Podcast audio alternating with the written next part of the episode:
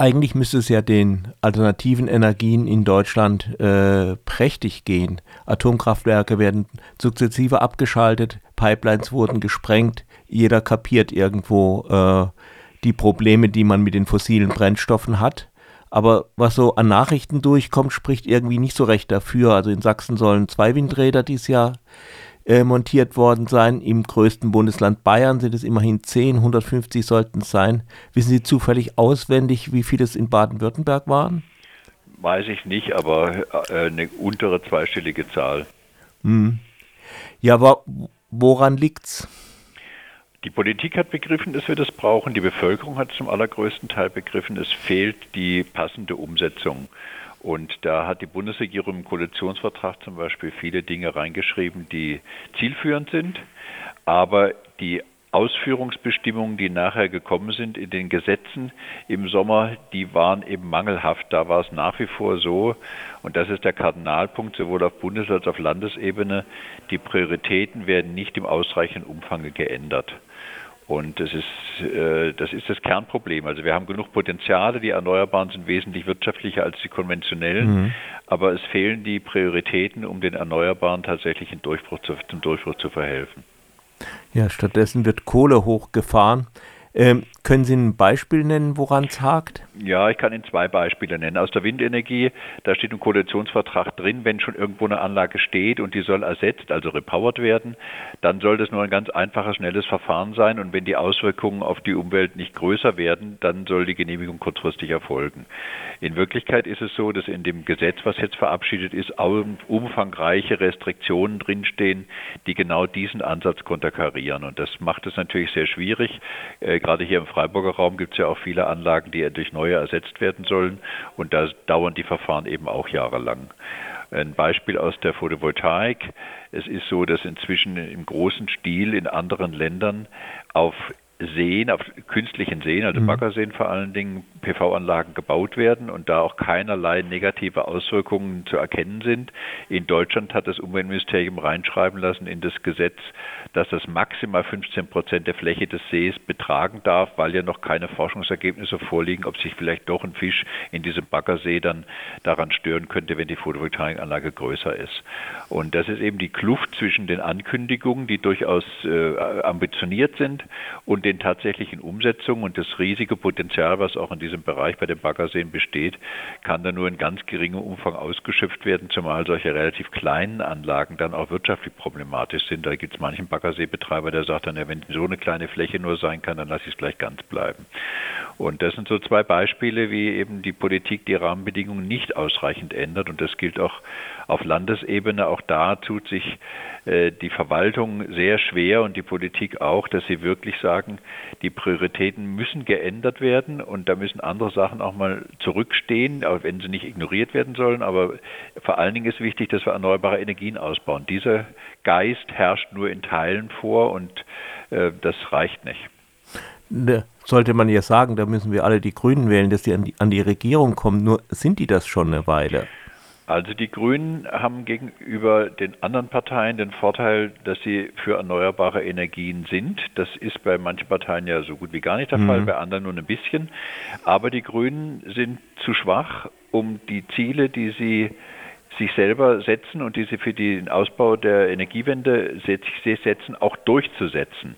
Und dann nur mit den Achseln zu zucken und zu sagen, ja, ist alles so schwierig, dann müssen wir halt die Ziele doch zurückschrauben, wie das zurzeit in Stuttgart geschieht, ist blamabel.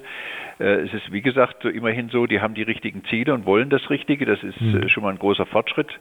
Aber das, wenn sie es nicht durchsetzen, hilft es wenig.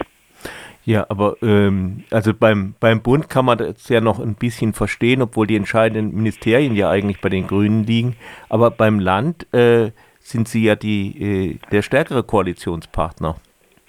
Ja, aber Sie legen sich zum Beispiel nicht mit der eigenen Verwaltung an. Das hat man gesehen beim Thema Auerhuhn. Da wurden, äh, obwohl das Auerhuhn ausstirbt wegen des Klimawandels, weil die Fressfeinde jetzt bis in die Hochlagen kommen und äh, da ist, gehen die Bestände dramatisch zurück, mhm. ist es so, dass die Flächen, die für das Auerhuhn gesperrt werden, drastisch ausgeweitet wurden als Maßnahme zur Förderung der Windenergie. Also das ist äh, Parodie äh, erster Klasse. Und jetzt hat man gesehen, auch weil viele Bürgermeister sich beschwert haben, dass ihre ganzen Möglichkeiten in ihren Gemeinden äh, kaputt gemacht werden durch diese neuen äh, Bestimmungen, dass man das nochmal überarbeiten will. Aber da hat sich eben auch gezeigt, die Ministerebene äh, und Ministerpräsident, die wollen das Richtige und bei der Umsetzung nachher kommen absolut absurde äh, Regelungen raus, die dem nicht gerecht werden. Es gibt auch in der Verwaltung viele, die das anders wollen. Aber bis jetzt ist es so, dass gerade an den entscheidenden Stellen dieser Sinneswandel noch nicht vollzogen wurde. Mhm. Können Sie noch speziell was zur Situation um die Green City Freiburg sagen? Also die Stadt ist in diesem Bereich äh, aktiv und äh, sie hat auch Ehrgeiz, dass was rauskommt. Es ist trotzdem alles mühsam, denn die Bestimmungen, nach denen das abzuarbeiten sind, die werden ja nicht von der Stadt gemacht. Hm. Äh, aber die Stadt will weitere Flächen zur Verfügung stellen und arbeitet an diesem Thema und die Stadt hat auch in Genehmigungsverfahren sich ausgesprochen konstruktiv verhalten. Wir haben inzwischen eine Genehmigung bekommen und sind in der Umsetzung und ähm, das ist so, dass wir also mit dem Umweltamt der Stadt, das ja gleichzeitig auch Genehmigungsstelle ist, zufrieden sind. Das gilt übrigens auch für andere. Also wir sind zum Beispiel auch im Landkreis Emding in aller Regel zufrieden oder im Landkreis Ortenau.